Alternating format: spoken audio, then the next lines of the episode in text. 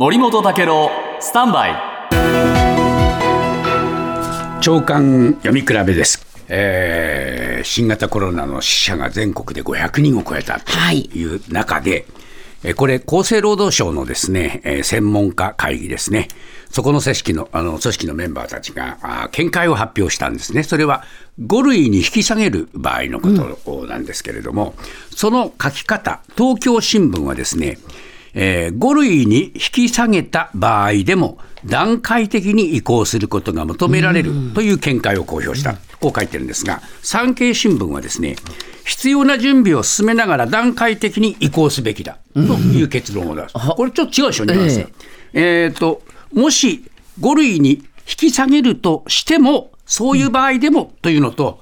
えー段階的に引き下げることに、えーする見解をまとめた。っていうとあそっちが前提だな。とはいはこの違い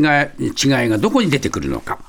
えー東京新聞でですね脇田座長は、賛成、反対というよりも、現在の状況を変更することで、どんな影響が出るかに議論が集約された。とこう言っています。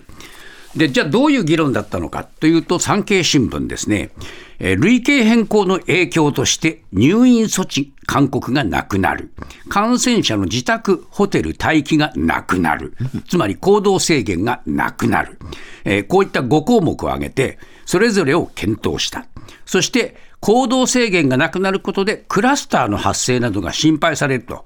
行政による健康観察が行われずに、きめ細やかな対応が難しくなる。いろいろ問題指摘してるっていうことが分かります。はいでしかもですね、インフルエンザと同じではなくて、インフルエンザの死亡者は年間3000人程度、コロナは22年すでに3万人以上、一緒にはできないと専門家は指摘している、こういう話はもっとね、大きく報じてほしいと思いますね。